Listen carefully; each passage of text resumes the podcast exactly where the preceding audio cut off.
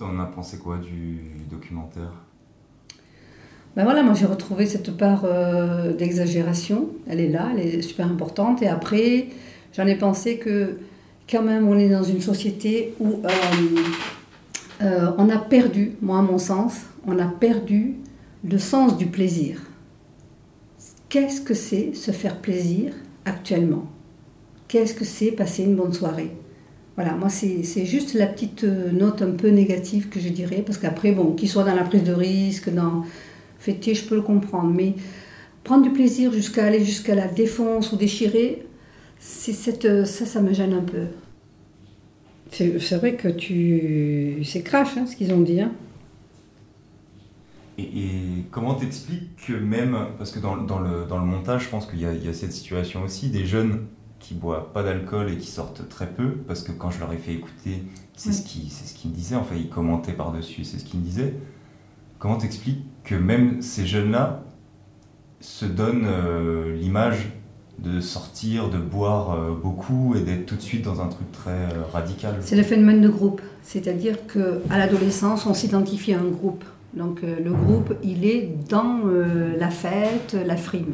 Je fais comme eux. Parce que si je suis différent d'eux, je vais me passer pour soit un nunuche, soit un timide, soit on va dire, un handicapé du plaisir, enfin quelque chose comme ça. Hein. Mais je veux surtout pas montrer que je suis différent, surtout pas à cet âge-là. Je fais partie du groupe des ados, les ados sont festifs, donc je suis festif, donc je frime. Ils sont leurs potes et ouais, on a fait ci, on a fait ça, voilà, c'est ça. Il y a quand même une part d'exagération. Après, on ne peut pas nier qu'en pleine période d'adolescence, on est pile poil dans une période de prise de risque et d'expérience. D'accord? On ne peut pas le nier.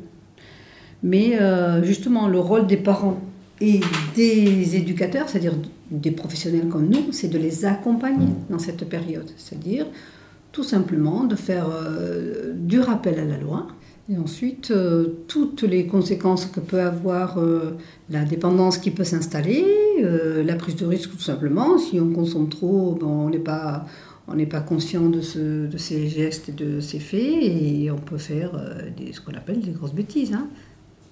Mais de toute façon, c'est le propre aussi de l'adolescent, c'est faire ce qui est interdit. Hein, ça aussi, donc ça les attire, hein, c'est sûr. D'ailleurs, je, par exemple, ne serait-ce que même pour un soin ou euh, une relation d'écoute, jamais, jamais je ne peux travailler, même quand il y a un copain, une copine. Ils vont être très différents. Ici, ils sont à 3 ou 4, c'est carrément une force en face de chez moi, en face de moi. C'est-à-dire, euh, ils vont avoir une attitude tellement différente. Donc ça, tu le retrouves aussi pour tout ce qui est euh, raconter leurs fêtes, leur, les histoires avec, comme disent les meufs, avec les filles, mais ils s'en vantent. Euh, celui qui se vante le plus, presque, c'est presque celui qui n'a pas de copine, quoi. Hein. Enfin, ça, c'est bien connu. Hein. Et, est-ce que tu penses que c'est comme ça dans, dans, tous les lycées? Oui. oui. Moi, ça fait plusieurs années que je fais plusieurs lycées différents, et c'est comme ça dans tous les lycées. Partout, partout, partout. Sur cette période de l'adolescence qu'on a au lycée, entre, on va dire, 15 à 19, euh, ans, comment ça... Est-ce que tu peux m'expliquer un petit peu ce qu'il y a de spécifique à cet âge-là par rapport à des plus jeunes ou...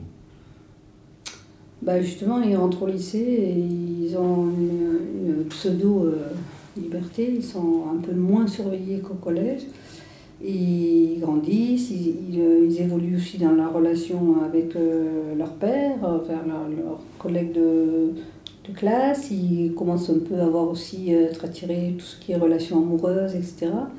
Donc effectivement, une, moi je dirais que la période seconde première, c'est une période très fragile. Hein. Et on, a tout intérêt à être assez vigilant, que ce soit du côté des parents ou, du côté des, professionnels c'est vraiment une période très fragile. Après, des fois, terminale, tu vois déjà plus d'assurance, plus de maturité. Euh, il y a un cap qui est passé. Euh, même si tu regardes, même corporellement, comment se déplace un, un, élève de seconde, un élève terminal, il y a une différence déjà. L'élève de seconde, il est plus hésitant. Il est déjà, il n'est pas encore sorti tout à fait de, de, je sais pas, de son état jeune, quoi. D'ailleurs, il me, n'y a pas longtemps, il y a une jeune fille qui me l'a dit, qui m'a dit Madame, vous vous rappelez comme j'étais bête en seconde? Et finalement, les profs ici, et vous, vous m'avez aidé. Enfin, ils te le disent vraiment, quoi. Je dis bah, C'est gentil euh, de me le dire, mais ça fait plaisir.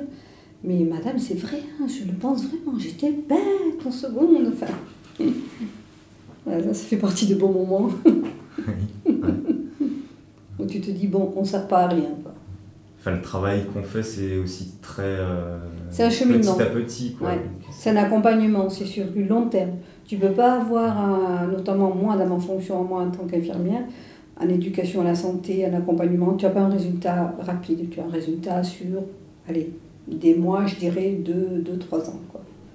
Et il ne faut pas être pressé. Il faut, faut avoir confiance au long terme. Et ça marche. Il y a beaucoup d'élèves euh, pour qui ça marche. Heureusement. Et il y a beaucoup d'ados qui vont bien. Mmh. Heureusement.